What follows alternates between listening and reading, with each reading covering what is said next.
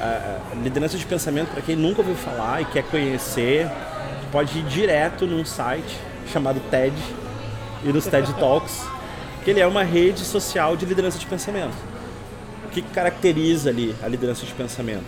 São profissionais trazendo histórias curtas, né? Então tu tem a habilidade de tornar isso também conciso, interessante, é, num nível é, simples que qualquer um consegue entender, mas eles não estão vendendo produtos ou serviços.